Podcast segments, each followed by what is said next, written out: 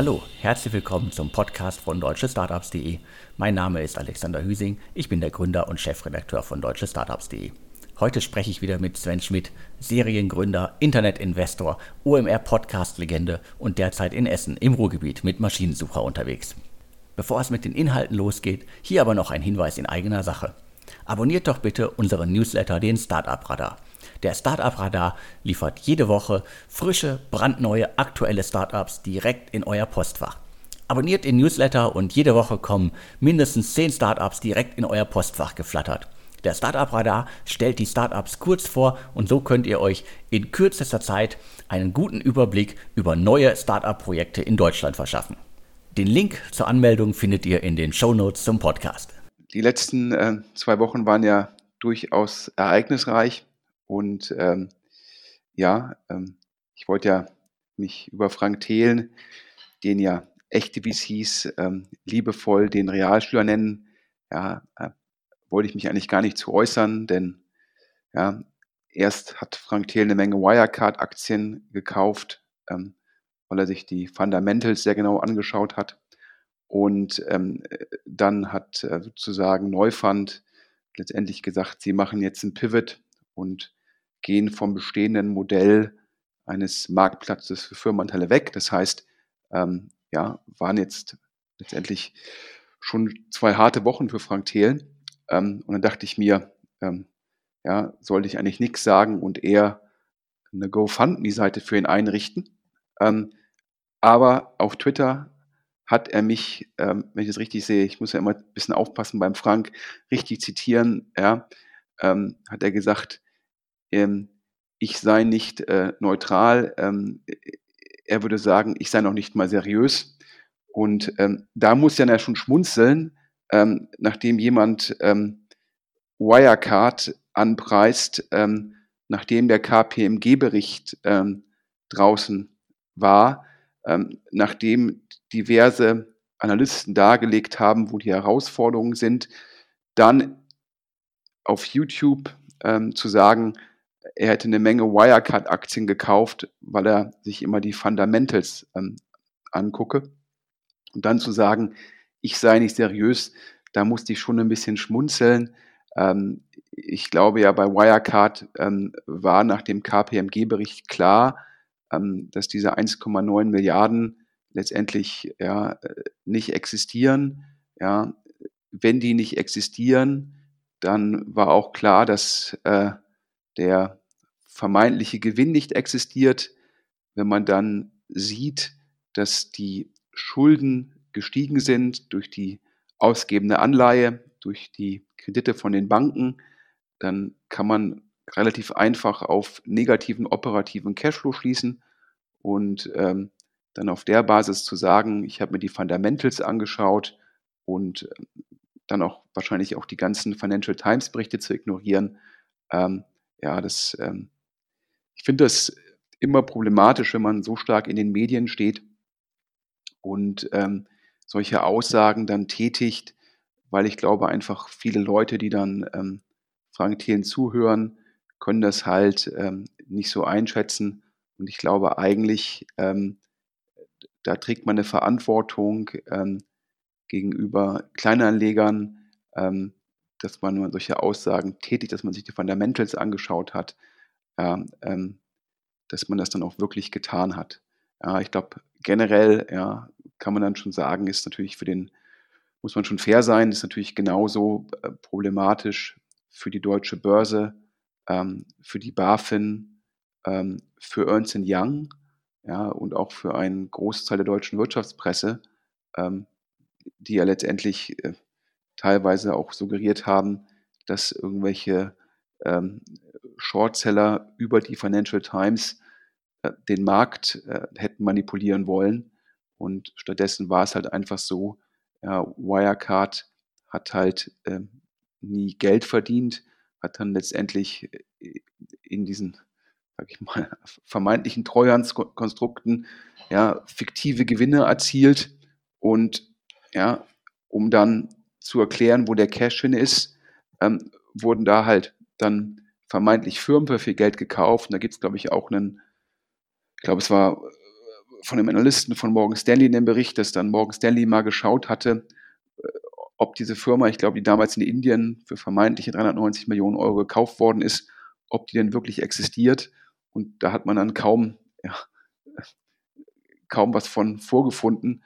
Und das in der Kombination macht natürlich jetzt gerade ex post klar, ja, dass da etwas ja, komplett aufgeblasen worden ist. Ähm, das ist natürlich insgesamt ja, für den Standort Deutschland suboptimal. Ähm, was jetzt hier für die Startup-Szene ähm, da der Punkt ist, ist, dass äh, Wirecard hat auch mit vielen Startups gesprochen ähm, und ähm, wollte übernehmen, halt primär mit Wirecard-Aktien bezahlen. Und ich glaube auch, das war halt wahrscheinlich der Plan von Herrn Braun und dem, ich glaube, dem anderen Vorstand, der aktuell flüchtig ist, wahrscheinlich äh, fake it till you make it. Also einfach zu gucken, kann ich dann mit der, mit, mit meinen Aktien, ja, die ich also sozusagen da, die ich da aufgeblasen habe, kann ich da Firmen mit echter Substanz kaufen, ähm, um dann halt irgendwann, ähm, ja, dadurch dann Wert zu generieren und dann irgendwann vielleicht dieses Treuhandskonstrukt wieder verschwinden lassen zu können. Ähm, das hat jetzt nicht, ge, nicht geklappt. Ähm, aber Alex ist ja auch so, dass ähm, ein, zwei Firmen sind da ja von Wirecard übernommen worden. Und da hast du dann auch letztendlich jetzt dadurch unter die Räder gekommen, oder? Richtig, also ist jetzt noch gar nicht so lange her. Da hat äh, Wirecard das äh, Berliner Unternehmen SO1 übernommen, seit 2012 im Markt und äh, da wurden, glaube ich, vorher von Target investiert, also mindestens Millionensumme ist da reingeflossen. Und ich glaube, die Kollegen von Finance Forward hatten dann geschrieben, der Kaufpreis dürfte im hohen einstelligen oder niedrigen zweistelligen Millionenbereich liegen. Und äh, ja, die Übernahme ist jetzt leider ein äh, Vollflop für die, die Gründer geworden, weil die mussten jetzt auch, wie man im äh, Handelsregister nachsehen kann, Insolvenzbekanntmachungen lesen kann, sind jetzt auch insolvent und werden wahrscheinlich jetzt im Zuge der Wirecard-Insolvenz einfach mitgerissen worden sein. Ich glaube, es ist natürlich ähm, für die Gründer in dem Fall bitter, natürlich auch für die ganzen ähm, Wirecard-Mitarbeiter, ähm, die davon ja natürlich nichts wussten und jetzt einfach letztendlich da den, den Machenschaften des Vorstands ähm, zum Opfer fallen. Ähm, ja, also insgesamt, ähm, ich kann es ja, glaube ich, hier so offen sagen, äh, wir lassen uns ähm, von Ernst Young, dem Prüfer von Wirecard, ich glaube, die zum 31.12.2018 ja auch scheinbar eine Milliarde testiert haben und bis zum heutigen Tage ist nicht klar, wie sie diese Milliarde auf den Treuhandkonten äh, überhaupt testieren konnten. Ja, wir lassen uns als die Machine Seeker Group äh, von denen von Ernst Young freiwillig prüfen und wir haben jetzt mit denen und den handelnden Personen in unserem Falle bisher sehr gute Erfahrungen, aber ich habe mich wieder gedacht, da wird natürlich bei uns ähm, letztendlich das Bankguthaben bei den verschiedenen Banken, da werden natürlich zum 31.12. zum Stichtag jeweils ähm, die Salden bestätigen von den Banken direkt angefordert, ähm, um das zu überprüfen. Und ähm, da geht es ja bei uns äh, um andere Beträge. Ähm, und da habe ich mich wieder gefragt, ja, ist es dann einfach, wenn es dann um Milliardenbeträge geht, ja, äh, sollte man ja eigentlich genauer prüfen und äh, nicht scheinbar ähm, nicht scheinbar schlampiger. Ja? Also daher ähm, ist das halt einfach ähm, in der Summe schon ähm, echt echt problematisch ähm, für wie gesagt äh, BaFin, Deutsche Börse und Ernst, Ernst Young. Ja, also unglücklich wäre da noch ähm, äh, untertrieben. Und ähm, da geht natürlich auch so ein bisschen Vertrauen ähm, in, den, ähm, ja, in den Finanzplatz Deutschland aus Perspektive insbesondere der Angelsachsen verloren. Ähm, ja, das andere Thema ähm, sozusagen, äh, wo Frank Thelen ja letztendlich ja, viel äh, involvierter jetzt war als bei, bei Wirecard, da hat er ja nur im Endeffekt, glaube ich, eine, eine sehr unglücklich ähm, äh, zeitlich gesehen eine Empfehlung für die Wirecard-Aktien ausgesprochen.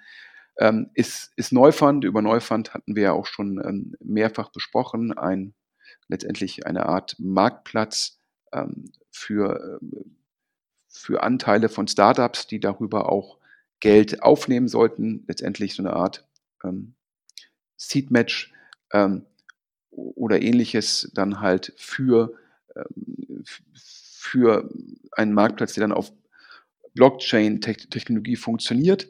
Ähm, da hatte ich ja schon mehrfach gesagt, dass da die ganzen Themen, und zwar habe ich gesagt, dass äh, ob Blockchain oder nicht, spielt da meines Erachtens überhaupt keine Rolle. Es geht primär darum, bei solchen Marktplätzen, wie stelle ich sicher, dass äh, es da nicht zur Adverselektion kommt, ähm, wie kann ich gucken, dass ich auch bei kleineren Firmen überhaupt die notwendige äh, Transparenz schaffe, damit solche Anteile gehandelt werden können. Ähm, und ich muss natürlich auch gucken, wie reguliere ich ähm, einen solchen Marktplatz. Ähm, Habe ich ja auf Finance Forward ähm, oder auch im Podcast Payment and Banking mich zu geäußert, dass ich einfach glaube, jetzt ganz unabhängig von Neufund, ähm, dass das sehr schwierig ist. Wie Sie sagen immer, die Nichthandelbarkeit von Startup-Anteilen, das sei ähm, kein Bug, sondern ein Feature. Also das sei kein Fehler, sondern das sei letztendlich gewollt, weil man halt sagt, ja, so ein Startup kann nicht irgendwie jedes Viertel oder jedes halbe Jahr äh, die Zahlen bekannt geben. Und bei so einem Startup passieren viele Dinge, die, die erstmal unvorhersehbar sind. Und jedes erfolgreiche Startup, da sind auch mal Steine auf der Straße, die aus dem Weg geräumt werden müssen. Und das ist sehr schwer, wenn man das in der Öffentlichkeit ähm, leben muss. Und daher macht es halt Sinn, dass es gewisse Anforderungen gibt. Und ich glaube, es gab ja vorher auch Urbanara, wurde glaube ich auf Bergfürst gehandelt, ja, und das war auch schon ein Thema, dann auch noch der Liquidität, also wie viele Anteile würden da wirklich gehandelt, damit ein, eine effiziente Bepreisung der Anteile stattfinden kann. Und ähm, ja, ähm, das ist die ganze Thematik und deshalb ähm, Neufund war eigentlich das, was schon da war, also alter Wein in neuen Schläuchen. Und die neuen Schläuche waren zum einen die Thematik ähm, Blockchain, dass das sozusagen auf der Blockchain gehandelt wird. Letztendlich ist das aber nur eine sekundäre Frage und keine primäre Frage, also kein primärer Erfolgstreiber. Und die zweite Thematik war, dass es noch eine Sekundärwährung gab, ähm, letztendlich so eine Mischung, ja, so ein Versuch eines Anreizsystems für Anleger, dass die sich da früh anlegen, weil sie dann halt im Endeffekt so eine Kryptowährung bekommen. Auch da habe ich gesagt, ich glaube nicht, dass der Engpass in den letzten zwei, drei Jahren ähm, letztendlich äh, mangelndes, mangelndes äh, Kapital ist. Ich habe es sind eher die guten Firmen, die man braucht. Ähm, durch das ganze Gelddrucken ist sehr viel Kapital im Markt.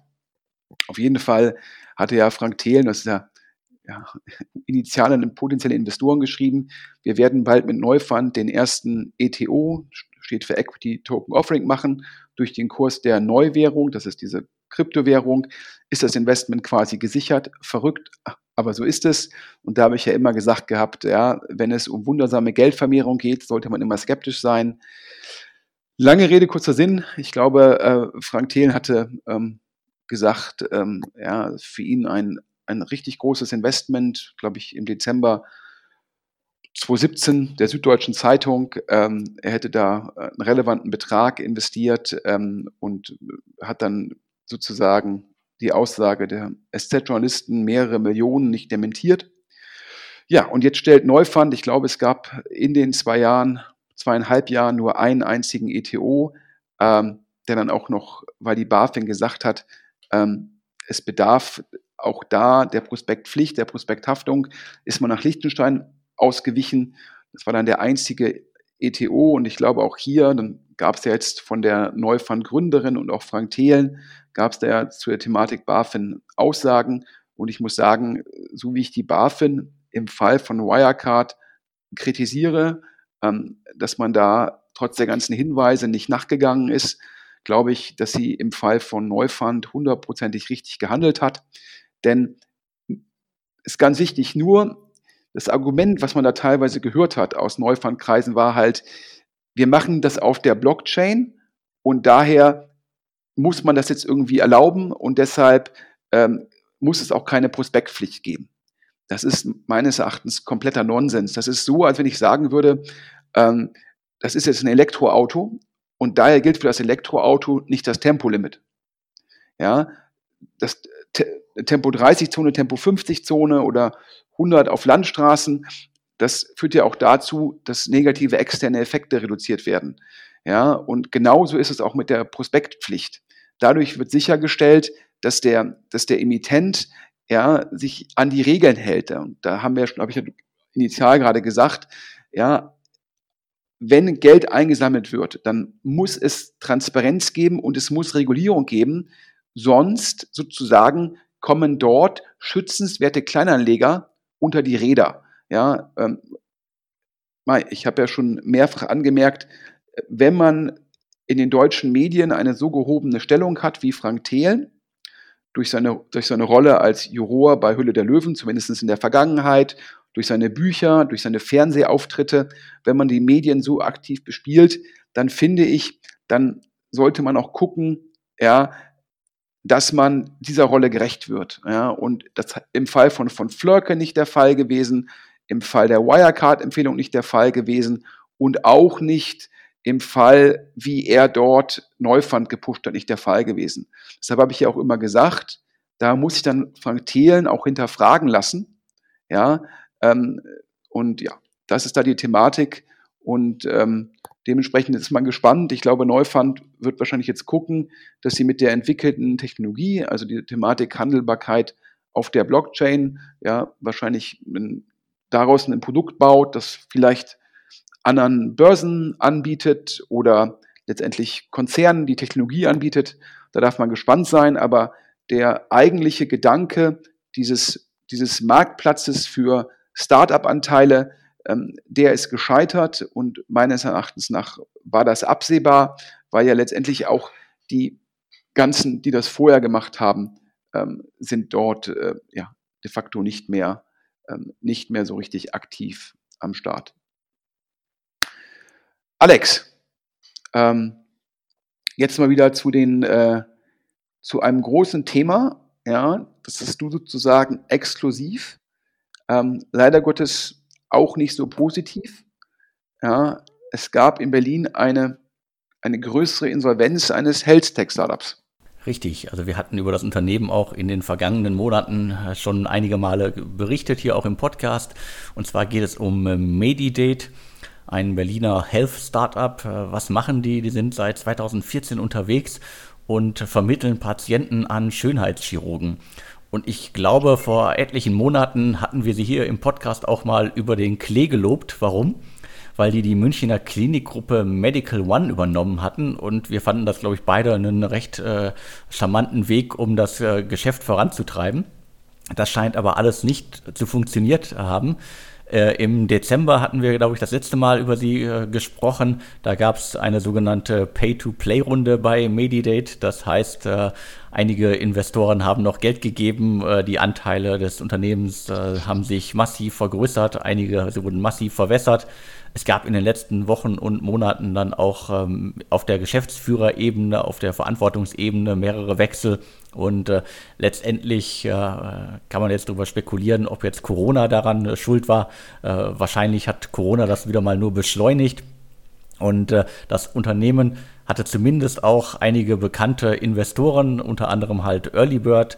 Und äh, ich glaube, bis äh, Ende 2017, das habe ich jetzt auf jeden Fall schon mal finden können, sind irgendwie knapp 8 Millionen äh, in äh, Medidate geflossen. Wie gesagt, schlechte Lage, schlechte Stimmung, Medidate ist insolvent. Ja, ich glaube, Medidate, es war ja letztendlich immer ursprünglich gedacht als reine Plattform zur Vermittlung von Patienten ja, an Schönheitskliniken und andere Kliniken.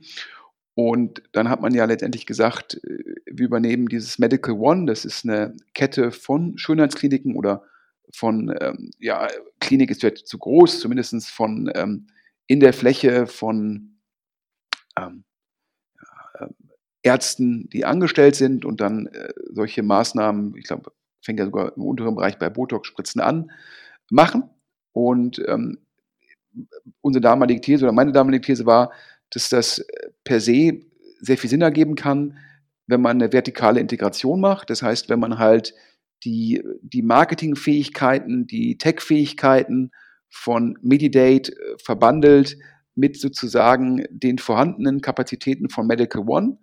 Ähm, und wenn man in der Lage ist, in dem Segment die Kapazitäten auszulasten, müsste man eigentlich bei den hochmargigen Behandlungen dann zum Schluss ähm, gut dastehen. Ähm, und zumindest die Ausgangshypothese fand ich gut. Ähm, jetzt muss man sagen, sind ja zwei Dinge zusammengekommen oder man, ein Ding kann man nur vermuten. Du hast ja schon über die, über die, die Nachfinanzierung ähm, und die Managementwechsel hatten wir schon darüber gesprochen. Du hast darüber gerade berichtet, Alex. Das deutet darauf hin, dass potenziell auch schon vor Corona die, die Exekution dieser Idee nicht 100% geklappt hat. Ähm, das ist halt, sprich, die Umsetzung ähm, nicht den Erwartungen entsprochen hat. Und jetzt kommt natürlich nochmal Corona als letztendlich Brandbeschleuniger. Ich glaube, viele reine Digitalmodelle haben ja zumindest, werden mittelfristig von Corona profitieren, äh, wenn nicht sogar kurzfristig. Aber letztendlich kommt man ja auch der Presse entnehmen, dass halt Leute viel weniger zum Arzt gegangen sind, aufgrund dessen, dass sie Angst hatten, sich da irgendwie anzustecken. Und naja, letztendlich äh, glaube ich, wird davon halt auch die Auslastung der Einrichtungen von Medical One ähm, betroffen gewesen sein. Und in der Kombination aus, ja, Medical One muss man auch sagen, ist ja letztendlich, glaube ich, relativ günstig von, von Medidate geschossen worden, weil es schon vorher nicht 100% funktioniert hat. Dann dachte man, man bekommt das hin. Dann gab es da auch schon erste Schwierigkeiten. Und jetzt kommt Corona und da haben jetzt die Investoren offensichtlich auch die Geduld verloren und äh, daher die Insolvenzanmeldung. Ähm, ja, ich glaube, ähm, es ist ja generell in, dieser, in diesem reinen Lead-Gen-Market, muss man ja auch immer gucken, dass man ausreichend Berührungspunkte hat, ja, ähm, um dann halt nicht nur letztendlich komplett abhängig von Google, beziehungsweise dass man dann nicht nur Google Arbitrage macht, nach dem Motto, ich kaufe den Kunden ein und verkaufe ihn dann weiter an irgendeine Klinik. Ähm, und da war wahrscheinlich schon die These, dass es, wenn man halt in der Fläche vertreten ist und keine Ahnung, der Kunde sich regelmäßig Botox spritzen lässt, dass man dann auch ja zum einen die Wertschöpfung optimieren kann und man da mehr Berührungspunkte aufbauen kann. Ähm, das scheint jetzt nicht der Fall zu sein. Ähm, muss man, glaube ich, mal abwarten was das für die anderen Player in dem Segment heißt. Ähm, es gibt ja auch noch Anbieter, die das ganze Cross-Border machen, gemacht haben. Was heißt das? Ja, äh, man braucht eine OP, die man privat bezahlen muss. Ähm, die ist dann potenziell in Polen oder in Osteuropa günstiger als in Deutschland. Und dann gab es Anbieter, die haben letztendlich Kundenakquisition gemacht für diese Einrichtungen im Ausland. Das ist natürlich jetzt die ganzen Reisebeschränkungen durch Corona wesentlich komplexer geworden. Das heißt, die haben nicht nur die Thematik, dass Leute nicht zum Arzt gehen wollen, sondern sogar wenn die das wollen, ist es schwer für die da hinzukommen. Das heißt, sicherlich einer der Tech-Bereiche, der unabhängig davon, ob man vertikal integriert ist oder nicht, sehr negativ ähm, davon belastet ist. Ähm, wir kommen jetzt ähm, zu einem Bereich, der tatsächlich, wo man auf den ersten Blick denkt, könnte auch negativ belastet sein, aber durch Corona sehr viel Rückenwind. Alex, wir hatten schon vorher über Cargo One berichtet. Ich glaube, damals sogar exklusiv. Ja, schon eine Weile her. Da hatten wir über Cargo One berichtet. Und jetzt äh, mal eine positive Nachricht, nachdem hier Neufund, Wirecard und Medidate, das zieht mich runter. Deswegen äh, jetzt mal eine, eine positive, eine gute Nachricht für die Startup-Szene. Und äh, was macht das Unternehmen? Fällt bei mir unter das Schlagwort Logistik und die kümmern sich explizit um äh, Luftfracht. Und ich glaube, wir hatten schon äh, vor einigen Monaten äh, exklusiv verkündet, dass es da eine Investmentrunde gab. Das war unter anderem die Lufthansa, Lufthansa Cargo, Criandum und Point Nine Capital haben, glaube ich, drei Millionen Dollar in das Unternehmen gesteckt. Und äh, was machen die? Die kümmern sich halt um die digitale Distribution und Buchung von Luftfracht. Und das scheinen sie wirklich gut zu machen. Und Luftfracht war ja das Einzige, was auch wirklich in den letzten Monaten immer noch funktioniert hat. Also im weiteren bekannten Freundeskreis sind einige Piloten und äh, die waren sonst auf, sag ich mal, Ferienfliegern unterwegs. Und äh, was haben die in den letzten Monaten gemacht? Die haben halt Luftfracht durch die Gegend äh, kutschiert äh, um äh, das alles irgendwie, was wir trotzdem noch brauchen, auch wenn bestimmte Wege abgeschnitten waren. Also Lkw-Verkehr war ja auch teilweise ausgeschaltet, zwecks äh, Grenzschließungen oder alles lief nur schleppender. Deswegen in der Corona-Krise konnte, glaube ich, die Luftfrachtbranche gut profitieren. Aber gefühlt, äh, so vor Cargo One, war das immer noch auch so ein bisschen äh, wahrscheinlich äh, viel Excel und äh, viel Erfahrung und äh, äh, viel, viel Know-how, das man sich über Jahrzehnte angeeignet hat als Unternehmen oder als Personen, die in einem Unternehmen tätig sind. Und so ein Unternehmen, so ein Startup wie Cargo One kann das Ganze jetzt mal wirklich gekonnt digitalisieren. Ja, Alex, ich glaube, du hast es, ähm, die, die Faktoren, die eine Rolle spielen, perfekt zusammengefasst.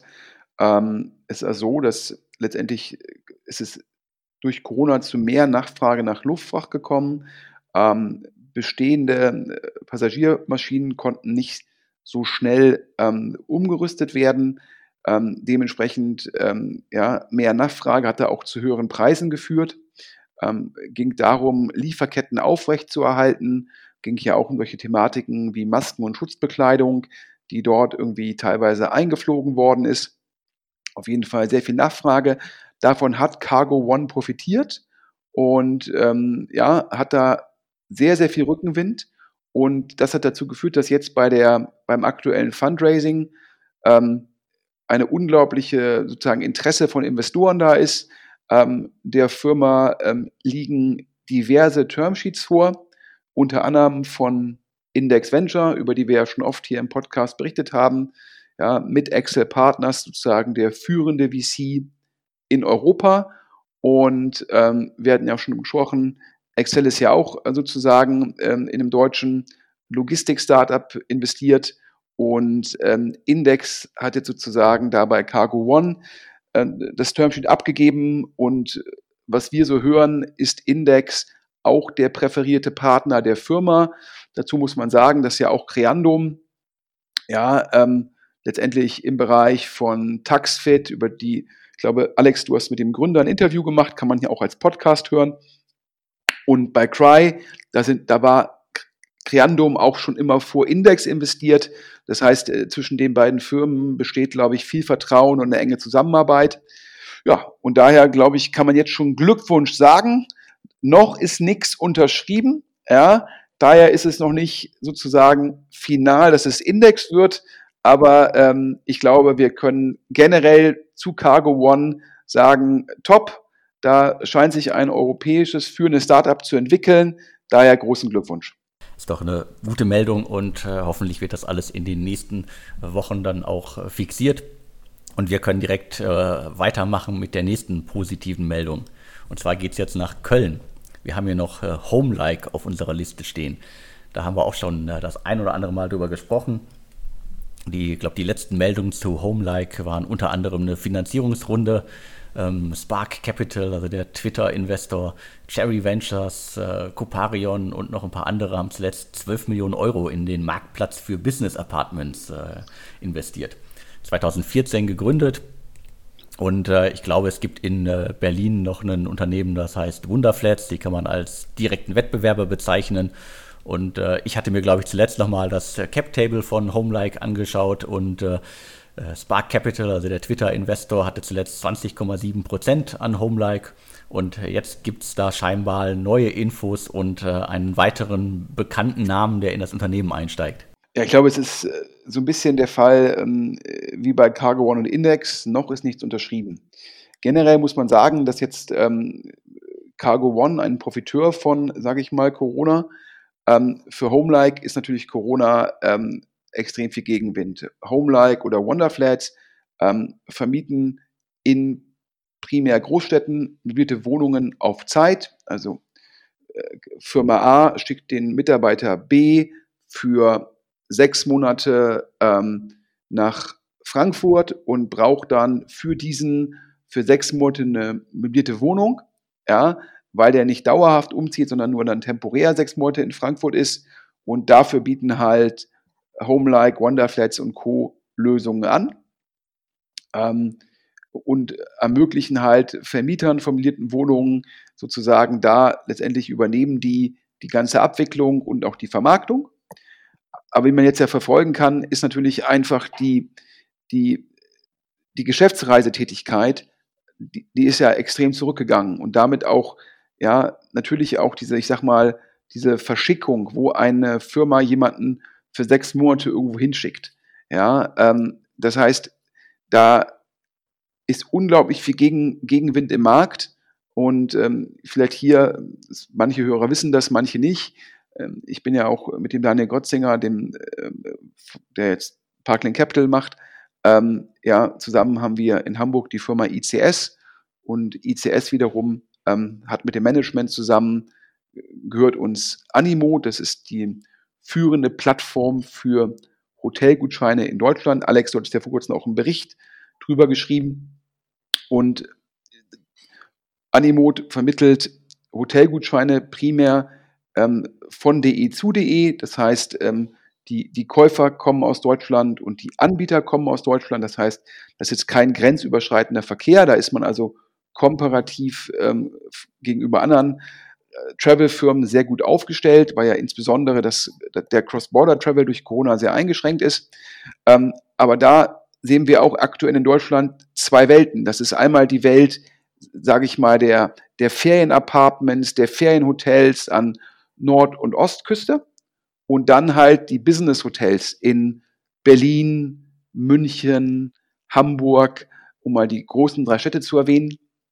Und die sind ja aktuell ja einfach mal extrem leer. Und, ähm, und das ist jetzt für Animo eine Chance, weil man halt diesen Hotels helfen kann, über Preisdiskriminierung potenziell additive Nachfrage zu erzielen. Ähm, während natürlich sehr schwer ist, aktuell Gutscheine zu akquirieren für Hotels an der Nord- und Ostseeküste. Ja, die sind, glaube ich, jetzt von Juli bis, bis September sehr, sehr, sehr, sehr gut gebucht. Ähm, aber vor der gleichen Herausforderung wie diese Business Hotels steht natürlich nicht im gleichen Umfang, weil die Leute wahrscheinlich sagen, bevor ich in ein Hotel gehe, aktuell gehe ich lieber sozusagen in, in eine möblierte Wohnung. Aber dennoch ist es eine schwierige Situation für die Anbieter. Und ähm, ähm, da habe ich auch äh, letztendlich ist das, spielt sich das auch in den, in den KPIs wieder, wenig überraschend. Und äh, bei Homelike, da ist also jemand drin wie, wie Spark Capital, das ist einer der Twitter-Investoren, einer der führenden Investoren aus den USA. Und jetzt redet Homelike ähm, mit, mit Vonovia. Äh, Vonovia ist ein deutscher, ähm, sage ich mal, Immobilienkonzern, glaube ich, im DAX, glaube ich, äh, sitzt in Bochum und über ein Investment und das wäre letztendlich ein Stratege, der da einsteigt. Und eigentlich würde, wenn, wenn du einmal so einen führenden Investor drin hast, dann suchst du eigentlich nicht danach nach einem Strategen. Ähm, aber das ist natürlich jetzt der besonderen Situation geschuldet und macht natürlich auch eine Menge Sinn, weil Vonovia dann äh, potenziell natürlich auch ähm, nochmal mit Angebot auf der Home-like-Plattform helfen kann.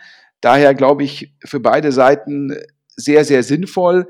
Aber es zeigt dir halt auch, dass durch Corona der Rückenwind auf das Gesamtsegment nicht mehr da ist und man dann auch gucken muss, ja, statt irgendwie nächster Investor, keine Ahnung, nach Spark, dann Sequoia, stattdessen einen Strategen wie Vonovia, um zu sagen, ähm, ja, ist schwierig aktuell, jetzt brauchen wir einen strategischen Partner, mit dem wir zusammen ja, das Business ja, über Synergien ja, festigen können.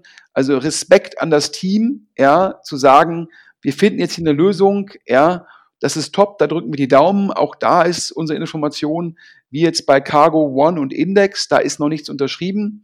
Ähm, aber man findet sich da in Gesprächen und da drücken wir ganz fest die Daumen. Auf jeden Fall. Und äh, jetzt gehen wir nach Dresden. Äh, und zwar geht es jetzt um Bike 24 ein Unternehmen, da muss ich gestehen, da haben wir in äh, den letzten Jahren auf deutsche Startups auch relativ wenig drüber berichtet. Es gab, glaube ich, insgesamt äh, zwei Artikel und die kann ich auch, glaube ich, relativ schnell äh, zusammenfassen. Es ging einmal darum, dass ähm, Riverside Europe Partners, eine Private Equity Gesellschaft, glaube ich, 2015 da eingestiegen ist. Und dann gab es 2017 die Meldung, dass äh, der britische Online-Händler äh, Wiggle äh, Wike24 übernommen hat. Der Kaufpreis damals war rund 100 Millionen britische Pfund, also damals waren es 112 Millionen Euro. Und äh, dementsprechend, äh, das waren die beiden Meldungen. Was macht das Unternehmen? Also es ist ein Online-Shop für Fahrräder, Laufsport, Schwimmen, Triathlon, Outdoor und so weiter. Und äh, 2017, glaube ich, äh, bei, bei der letzten Meldung hieß es, dass sie 84,5 Millionen Euro äh, Umsatz machen. Und da gibt es jetzt auch ein paar neue Zahlen, weil die, die nächsten Entwicklungen hat äh, wie immer Jochen Krisch von Exciting Commerce äh, gut beobachtet und auch immer wieder darüber berichtet. Das Unternehmen ist dann äh, letztendlich äh, im Herbst 2019 wieder zurück an äh, Riverside, also an die Private Equity Firma, die es damals verkauft hatte, gegangen.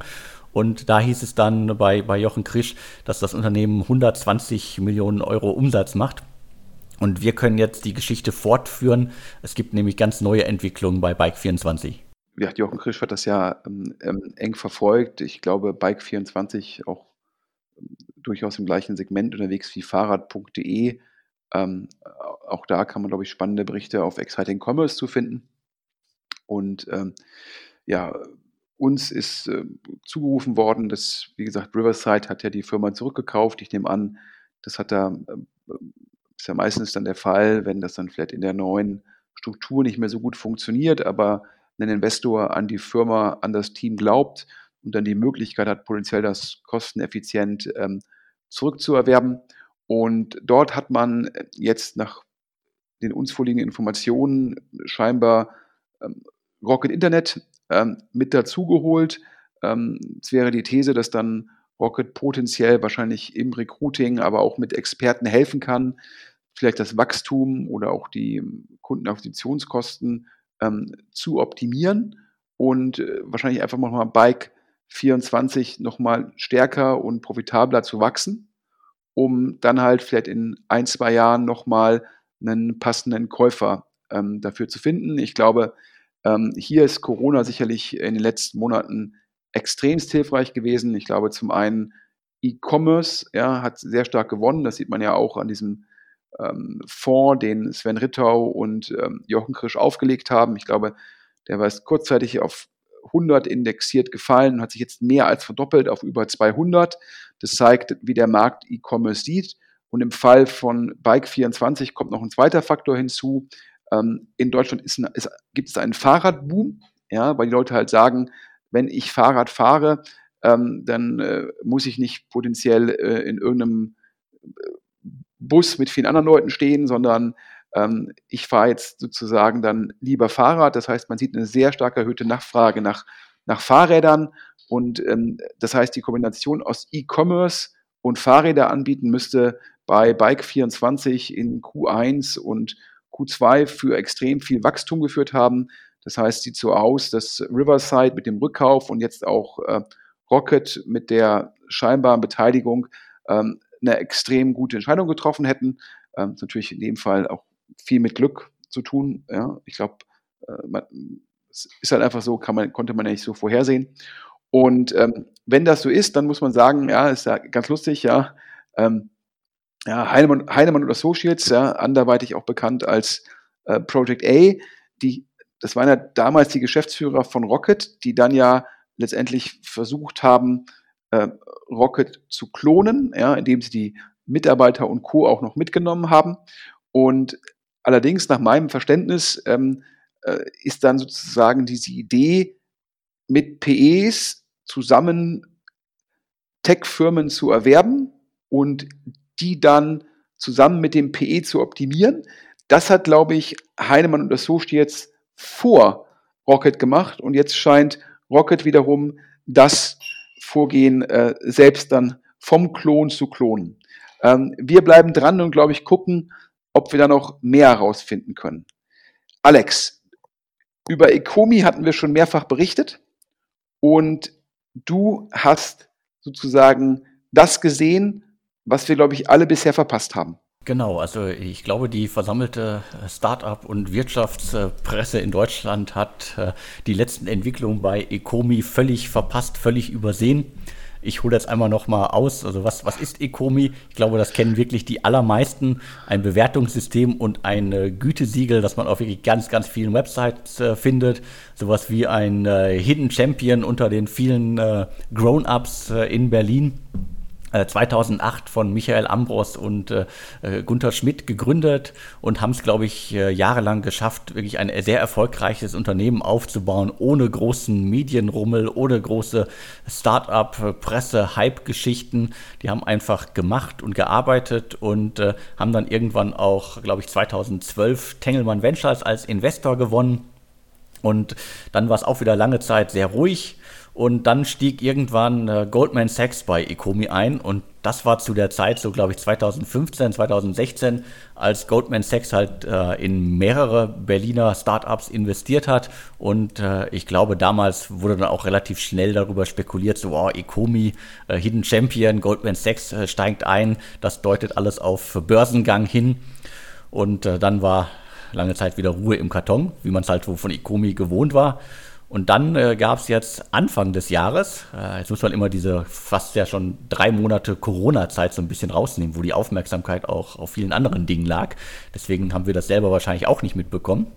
Aber dann gab es eine große Veränderung bei Ecomi und ich glaube, wir können es am besten als äh, Management-Buyout bezeichnen. Also Ecomi, vielleicht nochmal kurz zum Geschäftsmodell. Alex, du hast es ja schon äh, gesagt letztendlich äh, Webseiten binden Ecomi ein, um halt Feedback von den Kunden zu bekommen. Und wenn das Feedback positiv ist, ähm, dann kriegt man da verschiedene Auszeichnungen, die dann letztendlich auf der Webseite im Funnel eingebunden werden, um so Vertrauen gegenüber etwaigen Neukunden zu generieren. Ähm, ist ein Produkt, was letztendlich in der Subskription verkauft wird, ähm, hat oftmals einen sehr geringen Churn, also sehr geringe Kündigungsrate, weil meistens die Bewertungen dem Anbieter gehören. Das heißt, wenn man den Anbieter wechselt, dann muss man nochmal bei Null anfangen, weil man die Historie halt nicht mitnehmen kann. Das führt halt zu einem hohen ähm, sogenannten ja, Login-Effekt. Ähm, und das heißt, wenn einmal ein Kunde akquiriert ist und wenn es da einmal ein Onboarding gab, dann zahlt der Kunde eine monatliche Subskription. Die variablen Kosten, die ein Anbieter wie Komi hat, sind relativ gering. Das heißt, das Produkt hat einen sehr hohen äh, ja, Anglizismus Gross Margin, im Deutsch wäre Deckungsbeitrag und ist dann halt auch sehr, sehr ähm, Cashflow positiv, meistens, weil das auch noch im ex ante ein Jahr bezahlt werden muss. Ähm, das heißt, dann hat man auch noch negativen Working Capital. Ähm, und daher eigentlich ein sehr, sehr attraktives ähm, Geschäftsmodell, was oftmals ja letztendlich ja, klassischen Software as a Service Enterprise Anbietern ähm, gleicht. Ähm, und das hat wahrscheinlich auch damals das Interesse von Goldman ähm, ja, hervorgerufen, dort zu investieren. Und äh, nach Hörensagen, äh, ja, ist aber so gewesen, dass ähm, zum einen die USA-Expansion, ähm, die war nicht ganz so erfolgreich wie geplant und hat scheinbar auch temporär mehr Geld gekostet als, als erwartet. Das sind jetzt auch, äh, glaube ich, die Erfahrungen, die viele deutsche Startups machen, ähm, dass oftmals die Blaupause aus Deutschland nicht eins zu eins übertragbar ist auf die USA und der zweite Effekt ist halt, dass gerade im Silicon Valley oder auch generell New York, LA, die Kosten für Vertriebsmitarbeiter, die Kosten für Anwälte nochmal mit einem Faktor zwei bis drei höher sind als in Deutschland. Und in der Kombination braucht man halt länger und das auf einer höheren Kostenbasis. Und das war scheinbar auch bei Ecomi der Fall.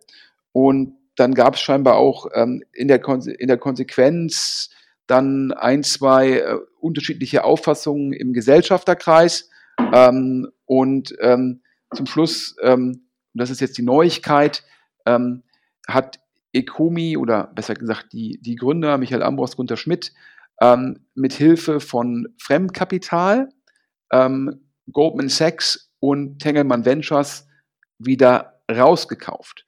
Das zeigt aber auch, wie attraktiv das Modell per se ist, dass man in der Lage ist, mit externen Geldgebern, in dem Fall ähm, war das HVB Tech und Pride Capital Partners, dass die also das Geld zur Verfügung stellen, damit die Gründer die Investoren wieder rauskaufen können. Und nach unserem Verständnis, oftmals hört man das ja, und dann denkt man, ja, hier, äh, keine Ahnung, 20 Cent auf dem Euro Rückkauf. Nein, ja, äh, nach Hörensagen im Markt, und das spricht ja auch dann dafür, dass man da halt, äh, dass das die externen Kapitalgeber, die da Fremdkapital gegeben haben, äh, dass es davon zwei bedurfte, sozusagen haben da die Bestandsinvestoren ähm, nicht nur kein Geld verloren, sondern ja, sicherlich auch einen ganz angemessenen Return gemacht. Ja, je früher man eingestiegen ist, desto besser natürlich. Aber ist natürlich jetzt spannend. Ich ähm, glaube, Günther Schmidt macht ja erfolgreich Medici Living. Da gibt es Investoren. Und Michael Ambros, ja, bei Ecomi gibt es jetzt, jetzt sozusagen keine externen Investoren mehr. Ähm, ein, ein spannender Case und zeigt natürlich auch, ja, wenn man eine Firma hat, die, die ein super Cashflow-Profil hat, und dann haben wir da draußen aktuell das billige Geld, die Negativzinsen, dass man mit der Kombination auch sozusagen Bestandsinvestoren herauskaufen kann, ja, weil man halt das FK relativ günstig bekommt, wenn man das richtige Cashflow-Profil hat. Eine sehr spannende Transaktion. Ich muss auch zugeben, die ist, glaube ich, im Januar über die Bühne gegangen. Ich habe es auch verpasst. Alex, top, ja, dass du es nochmal entdeckt hast. Ja, und aber ähm, wir machen weiter. Letzten Wochen der sogenannte Bundesverband der deutschen Startups, wo ich ja immer gehässigt sage, das ist die Lobbygruppe der deutschen VCs mit ausgewählten Portfoliofirmen, Alex, die haben so einen ESOP-Vorschlag gemacht. Das hast du sicherlich auch mitbekommen. Ja, das ist ja schon eine ganze Weile äh, unterwegs, dieser Vorschlag. Ich glaube, der wurde von der, der Corona-Phase und äh, die äh, Herausforderungen, Strich, äh, Schrägstrich, äh, Staatshilfen zu organisieren, so ein bisschen nach hinten gedrängt. Ich glaube, das war so mit eins der ersten Vorhaben, die quasi, wie soll man es nennen, äh, Bundesverband Deutsche Startups 2.0, also Christian Miele und Co., als sie das Unternehmen, äh, den Verband äh, übernommen haben, haben das, glaube ich, als allererstes mit auf die Fahnen sich geschrieben, dass sie halt äh, die Mitarbeiterbeteiligung in Deutschland verbessern wollen, um halt irgendwie auch gegen die USA äh, anstinken zu können, um Mitarbeitern in Unternehmen einfach auch äh, neben Geld, beziehungsweise ja oftmals wenig Geld, was Mitarbeiter in Startups bekommen, andere Anreizsysteme zu schaffen, weil Kicker und äh, Frühstück und äh, Obst und äh, Getränke reichen halt nicht aus, immer um glücklich zu bleiben. Geld ist da schon wichtig und äh, ESOP soll halt so in die Richtung gehen, dass halt auch endlich mal die Mitarbeiter von Startups in Deutschland viel besser an den Erfolgen der Startups auch äh, mitbeteiligt werden können. Wobei man immer sagen muss, das funktionierte vorher auch, ist halt aber wirklich eine Herausforderung für die Gründer. Ja, und ich bin der Ansicht, letztendlich, was die jetzt gefordert haben, führt nur dazu, dass mehr, dass der Staat letztendlich Gründer und Kapitalgeber subventioniert. Das ist ja das, woran ich jetzt auch im, im Rahmen der ganzen Corona-Diskussion um den Bundesverband, wo ja auch gesagt worden ist, hier, es darf mehr Geld für die VCs, wo ich ja auch schon gesagt habe, das ist ein Reichtumstransfer ähm, vom letztendlich normalen Steuerzahler äh, zum Porsche fahrenden VC. Und auch der aktuelle Vorschlag geht meines Erachtens ähm, in die gleiche Richtung. Und ähm, warum ist das so? Ja, letztendlich ähm, dient ja oftmals ESOP als Gehaltsersatz. Wenn man sagt, hier kriegst weniger Gehalt, aber dafür bekommst du ESOP. Naja, und Gehalt muss ja auch ganz normal versteuert werden. Und deshalb muss auch ESOP ganz normal versteuert werden, da es ein Gehaltssubstitut ist. Das ist von der Steuerlogik irgendwie einwandfrei. Und nun ist das Argument äh, da von der Lobbygruppe rund um Herrn Miele, ja, ähm, man müsse einfach den Mitarbeitern da sozusagen die Optionen, die müssten irgendwie anders versteuert werden. Das war irgendwie wichtig für den Standort Deutschland. Nur so könnte eine Tech-Industrie entstehen und so weiter und so fort. Das ist also die PR-Storyline. Aber zum Schluss ist es ja ganz einfach. Ja. Letztendlich wollen Gründer und Kapitalgeber einfach die Optionspakete klein halten und dann den Mitarbeitern sagen, ja, aber dafür musst du weniger Steuern zahlen. Denn die Problematik ist ja nicht sozusagen die Besteuerung, denn die Steuerlogik ist in dem Fall ähm, extrem konsistent. Und die Problematik ist einfach, dass die ESOP-Pakete, die man in deutschen Firmen sieht, einfach komparativ sehr, sehr klein sind. Und woran liegt das? Dass halt die Gesellschafter in Deutschland, und das sind dann primär dann die Gründer und die Kapitalgeber, halt entsprechend kleine ESOP-Pakete ähm, ja, nur billigen. Und ähm, ich glaube, der äh, einer der, der, der sozusagen da im Bundesverband tätigen ähm, Gründer, ähm, Herr Vollmann, Christian Vollmann, hat dann irgendwie äh, auf Twitter behauptet, ähm, ich muss jetzt hier, damit ich es richtig zitiere, das sei irgendwie kein, ähm, Zero-Sum-Game. Ja? Also sprich, ähm, das ähm, wäre letztendlich, ähm, ja, ähm, ja, hat er geschrieben, warum nicht alle zusammen, Gründer, Investoren, Beschäftigte? Warum muss es immer ein Zero-Sum-Game sein? Ja, und äh, letztendlich ähm, ist es das aber, es sei denn, man verteilt halt Geld um. Und zum Schluss wollen halt Christian Vollmann und die Kapitalgeber, die hinter ihm stehen, weniger ESOP herausgeben und wollen dann im Endeffekt, dass das ESOP aber anders versteuert wird. Und damit soll letztendlich der Steuerzahler, der normale Steuerzahler, der kleine Steuerzahler, soll dann indirekt das subventionieren. Ja, denn es gibt meines Erachtens keinen einzigen Grund, ESOP anders zu versteuern. Das ist ein Gehaltssubstitut und es muss wie Gehalt versteuert werden. Und ähm, also dementsprechend ähm, ist mir das ähm, letztendlich ähm, überhaupt nicht klar, diese Forderung. Das ist meines Erachtens ähm, auch in den USA ähm, sind die, diese ESOP-Themen bei weitem ähm, nicht, so, ähm, nicht so schön und einfach, wie es jetzt hier gerne dargestellt wird, um daraus ein, Argument zu machen. Und ich glaube halt einfach, ähm, ich höre jetzt immer wieder, äh, wenn ich über ESOP-Pakete äh, höre, ich teilweise, ja, man muss die ausüben, wenn man geht und die sind irgendwie rollierend. Das heißt, die Gründer und Kapitalgeber, ja, machen die, die ESOPs immer komplexer zum Ausüben und so weiter. Ja, und da sage ich, wenn man das vereinfachen will, ist es ganz einfach. Dann sollte man einfach mehr ESOP geben. Dann sollte man ESOP früher westen lassen. Und dann sollte man einfach sagen, dass die Option ist erst zu ziehen bei Exit. Das heißt, mehr ESOP, sofortiges Vesting mit dem ersten Tag. Ich finde es, ich habe mit VCs gesprochen, da gibt es auch ähm, in Berlin gab es einen relativ bekannten ähm, äh, Thematik da zwischen, zwischen einer Gründerin und VCs. Ähm, die ist sozusagen von den VCs letztendlich äh, nach knapp einem Jahr, ja, höflich gesagt, ähm, ausgetauscht worden. Und dann hat man ihr gesagt, ja, ihre Anteile seien alle weg, weil ähm, die würden, die ersten würden erst westen nach einem Jahr. So. Und zum Schluss, glaube ich, hat man dann ähm, dort dann doch die Anteile zumindest partiell gegeben, weil klar ist, ähm, dass die Arbeitsgerichtsbarkeit natürlich sagen würde, ja, äh, das geht gar nicht, die, die, die Regelung. Und das ist doch mein Punkt. Während VCs ja, weniger ESOP geben, ja, dann versuchen Gründer ja, die Anteile abzunehmen, ja, fordern sie jetzt, dass der normale Steuerzahler ja, dann im Endeffekt das subventioniert. Und ich sage, bevor man sowas fordert und bevor Herr Miele und andere wie Sie sowas fordern, sollten Sie erstmal mehr ESOP rausgeben, die Bedingungen einfacher machen und die Option länger laufen lassen. Also daher, ich persönlich finde es unglaublich, ja, wie offen hier ja solche Forderungen gebracht werden und ich muss sagen, das ist, ja, ich finde es persönlich asozial.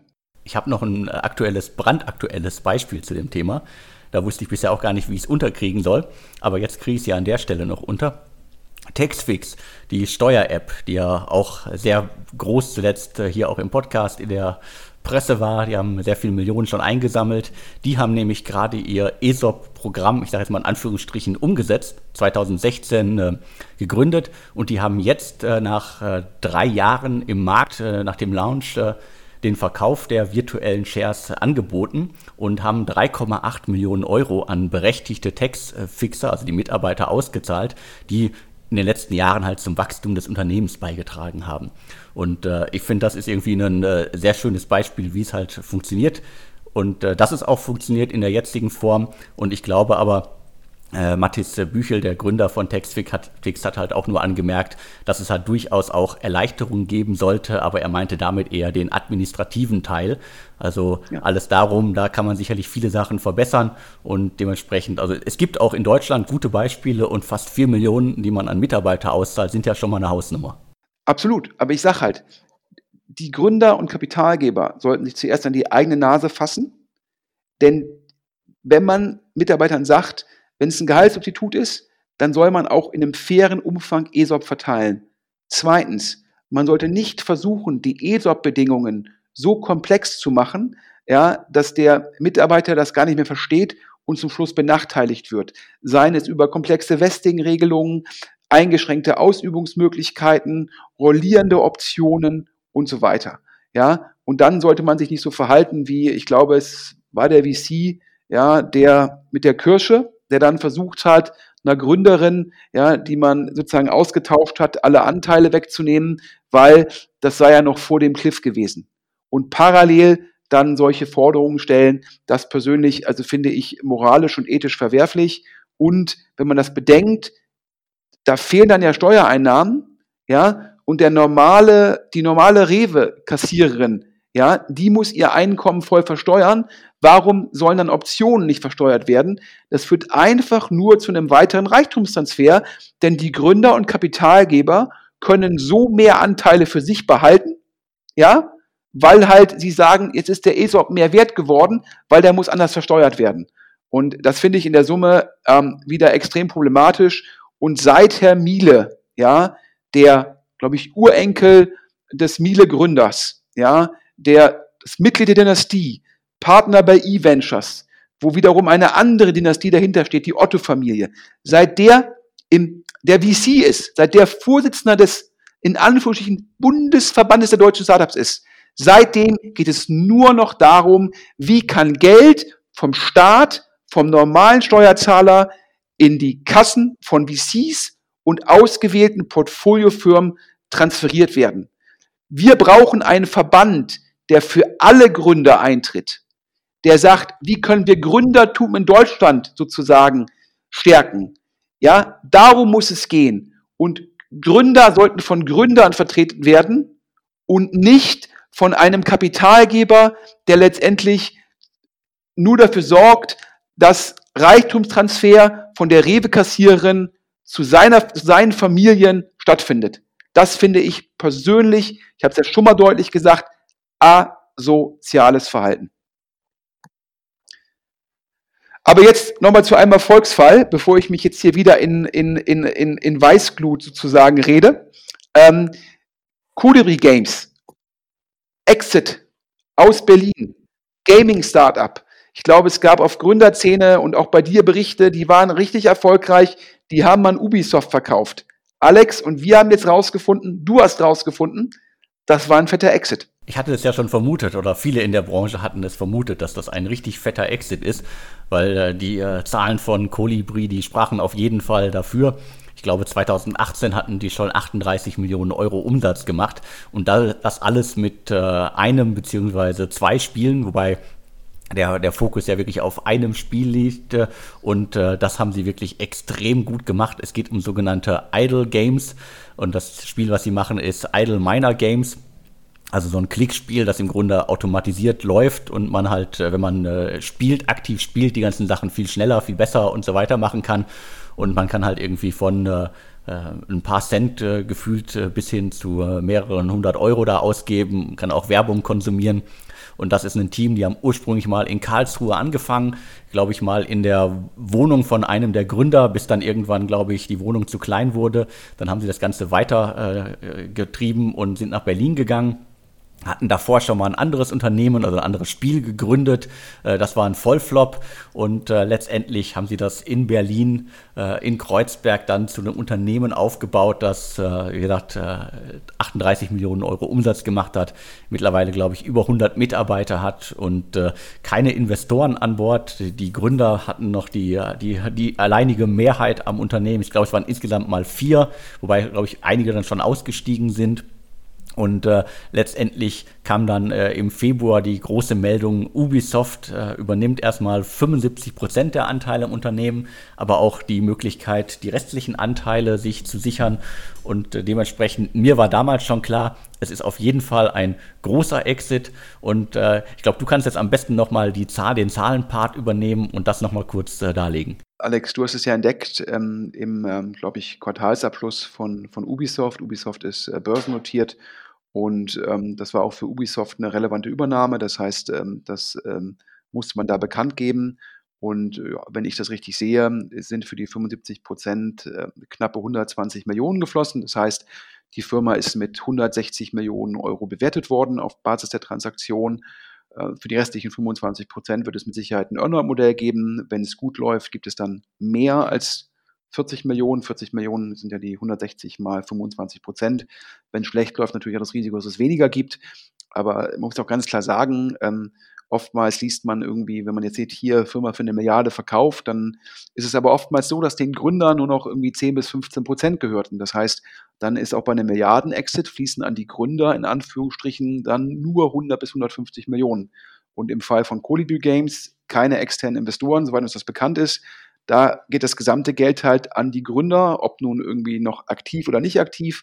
Und ja, da, wenn man davon ausgeht, dass das weiter gut läuft und ähm, letztendlich hat ja Corona auch nochmal im Gaming-Segment ähm, ja, zu höherer Nutzung geführt. Das heißt, ähm, einfach die, äh, ist es mehr gespielt worden und daher gehe ich mal davon aus, dass es gut gelaufen ist und äh, dementsprechend wird das sicherlich mehr als 160 Millionen bringen und das ist so ein Exit, über den kaum geredet wird.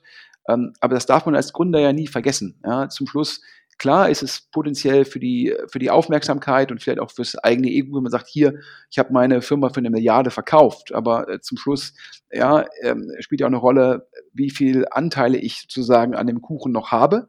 Und da gibt es halt auch viele Exits, ja, über die man halt wie bei Colibri Games nicht so viel liest. Also Alex, vielen Dank, dass du da dran geblieben bist. Ähm, und wo dann eine unglaublich große Summe an die Gründer fließt, in dem Fall auch mehr als verdient. Ich glaube, im Gaming-Segment, da äh, fängt man an und das ist ja immer so ein bisschen Hit or Miss. Ja, da ist man meistens ja, so eine 0 oder 1 Verteilung und das Gründerteam ist dran geblieben und hat dann, glaube ich, zwei Hits geschafft, was auch immer dafür spricht, dass es ein Top-Team ist, also kein One-Hit-Wonder, sondern die haben es geschafft, wahrscheinlich ja, für sich selbst so eine Blaupause zu entwickeln. Und das ist ein super Exit, ja, und daher ganz, ganz großen Glückwunsch und top. Und apropos Glückwunsch und top, Du hast den Bundesanzeiger gesehen, ja, ähm, die AO GmbH, das ist ähm, Adblocker Plus, ähm, hat den Jahresabschluss 2018 bekannt gegeben und ähm, diesmal hat man irgendwie keine großen Sonderaufwendungen gehabt und äh, dementsprechend hat man, äh, Alex, ja, wie viel Gewinn war es nach Steuern? Ja, die, die Zahl, die muss man erstmal sacken lassen. Also äh, äh EO war schon 2017 gut im Rennen. Da lag der Jahresüberschuss bei 22 Millionen. Und 2018 jetzt landen wir bei 35 Millionen. Ja, äh, und das, also im Jahre 2017 war es so, dass es da unter sonstige betriebliche Aufwendungen, ähm, da gab es halt erhöhte Aufwendungen und dementsprechend war das Ergebnis ein bisschen niedriger. Ähm, und diesmal äh, äh hat man in, im deutschen Geschäft hatte man ein Rohergebnis, glaube ich, von 36 Millionen. Und ähm, dazu kamen halt noch ähm, die, die Beträge aus Beteiligungen.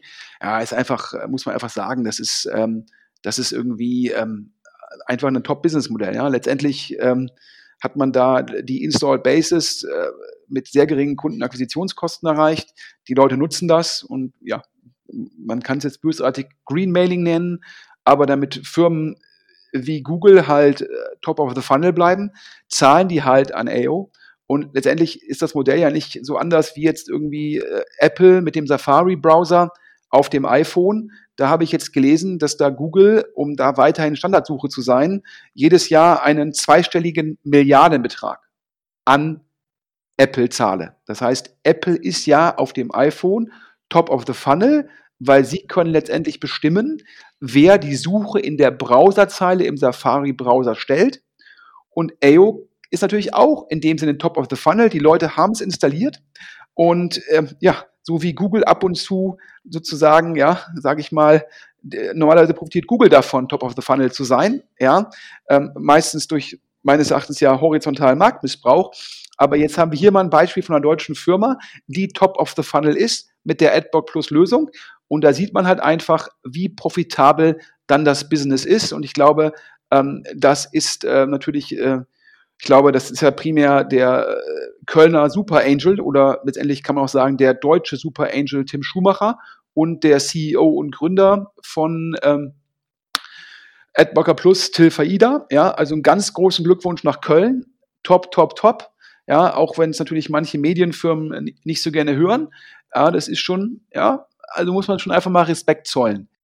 Ja, Alex, äh, das waren wieder zehn Themen, wie schon vor zwei Wochen, ein vollgepackter, ähm, ein vollgepackter Podcast hier, ähm, etwas länger als ein innerdeutscher Flug.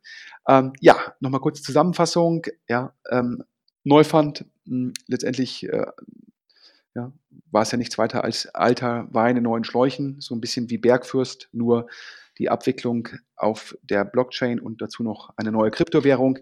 Das hat das Kernproblem dieses Marktplatzes für Startup-Anteile nicht beheben können. Und äh, dementsprechend kommt es da jetzt nach nur einem ETO innerhalb von zwei Jahren zu einem Pivot. Äh, wir, wir bleiben gespannt und gucken, ja, ob Freigeist, Frank Thelen, VC die investierten Millionen wiedersehen wird. Ja, über Wirecard äh, wird ja aktuell berechtigt viel, Bericht, viel berichtet. Ähm, und ja, Alex, du hast rausgefunden, dass auch ähm, die Startups betroffen sind, denn Wirecard hatte auch eine Berliner Firma übernommen, die jetzt auch Insolvenz anmelden musste. Apropos Insolvenz, ähm, Medidate, die Medical One übernommen hatten, hatten erst ein, zwar Herausforderungen bei, dem, bei der Umsetzung des operativen Plans. Jetzt kam Corona hinzu, was ja die Auslastung von Ärzten ja, negativ tangiert hat. Und da haben die Investoren die Geduld verloren. Medidate musste ebenso Insolvenz anmelden. Ähm, aber jetzt zu den guten Nachrichten. Cargo One, ähm, einer der äh, Logistikanbieter ähm, aus Berlin, in dem Fall äh, betreffend Luftfracht, äh, hat sicherlich Rückenwind durch Corona und ganz viele spannende Investorenanfragen. Und nach unseren Informationen will man sich für das Termsheet von Index entscheiden. nicht so viel Rückenwind, aber ein sehr gutes Team aus Köln, ähm, Homelike, ähm, ja, die in, auch in schwierigen Zeiten finden Top-Teams immer gute Investoren, gute Lösungen und äh, Homelike spricht mit Vonovia.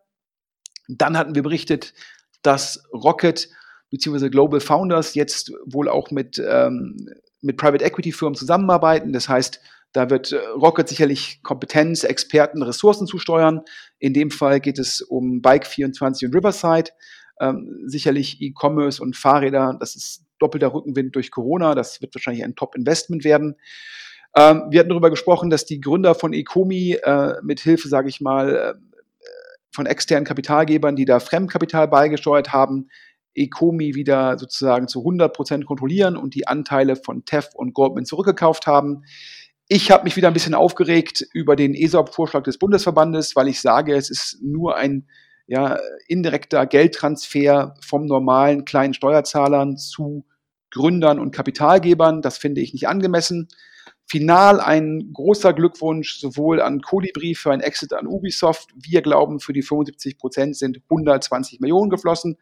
Und dann, wie schon fast jährlich, Alexander, ein großer Glückwunsch äh, nach Köln an Tim Schumacher, Tilfa Ida für AdBlock Plus. Ja, ich glaube, wahnsinnig Cashflow positiv und wahnsinnig profitabel.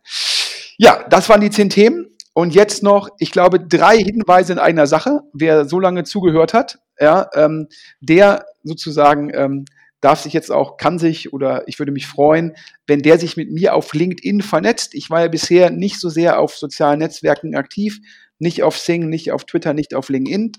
Aber ich habe mir gedacht, ähm, äh, bevor Frank Thelen sozusagen ähm, ich habe es gelesen gehabt, der ist sozusagen der, äh, derjenige mit den meisten Followern, äh, mit dem meisten Einfluss auf LinkedIn. Da habe ich mir gedacht, ich kann mich ja nicht immer darüber aufregen, ähm, dass dem so ist, sondern ähm, da muss ich ein bisschen gegensteuern. Ich bin jetzt auf LinkedIn. Man findet mich mit ähm, linkedin.com und ich glaube slash Sven minus Schmidt minus Maschinensucher, linkedin.com slash Sven-Schmidt-Maschinensucher. Ich freue mich über Kontaktanfragen. Ich freue mich über Follower. Wir haben, Alexander und ich haben gestern auch schon mal die Inhalte von heute ein bisschen angeteasert, um zu gucken, ob wir über LinkedIn noch ähm, additive Hörer finden können. Ihr könnt uns auch über LinkedIn Informationen zuschicken. Und ähm, ja, ich habe es auf LinkedIn auch schon angeteasert, eine Nachricht in eigener Sache. Ähm, am Mittwoch äh, werden wir mit der Machine Seeker Group, zu der gehören Maschinensucher, Machine Seeker, TruckScott24, eine weitere Übernahme bekannt geben.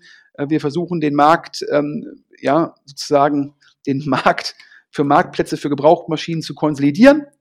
Und äh, alle guten Dinge sind drei in eigener Sache, in Sachen von Alexander und mir.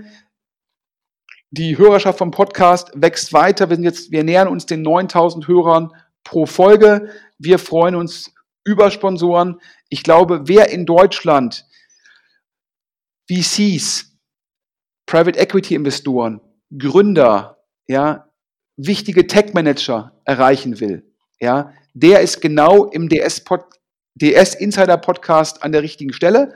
Daher bitte mailt dem Alexander an podcast at deutschestartups.de. Ja, und das war jetzt schon ein bisschen zu lange heute der Podcast, aber ich hoffe, wir haben euch unterhalten. Und wie gesagt, ich freue mich über Vernetzungen auf LinkedIn. Da bin ich nämlich seit letzten Donnerstagabend ähm, ja, zum ersten Mal. Ich freue mich. Alex, für dich zum Schlusswort. Ja, ich mache es den Hörern noch ein bisschen leichter. Ich werde das mal in den Show Notes zum Podcast verlinken, dein Profil. Dann äh, kannst du da noch mehr äh, Leser gewinnen für deine Themen. Und äh, mir ist nochmal wichtig, damit auch in zwei Wochen der Podcast wieder so pickepacke voll ist, bitte schreibt uns an podcast.deutsche-startups.de, wenn ihr Insider-Informationen habt oder nutzt dafür den anonymen Briefkasten, weil viele der Themen, die wir heute hier vorgestellt haben, basieren auf äh, Vorschlägen, auf äh, Tipps und äh, so weiter von äh, Hörerinnen und Hörern da draußen. Und das müssen wir noch weiter ausbauen, damit der Podcast noch brandheißer, noch besser, noch informativer jede Woche wird. Und äh, mir bleibt jetzt nur noch zu sagen, vielen Dank für die Ausführungen, Sven. Und äh, wir hören uns dann in zwei Wochen wieder. Und tschüss. Tschüss.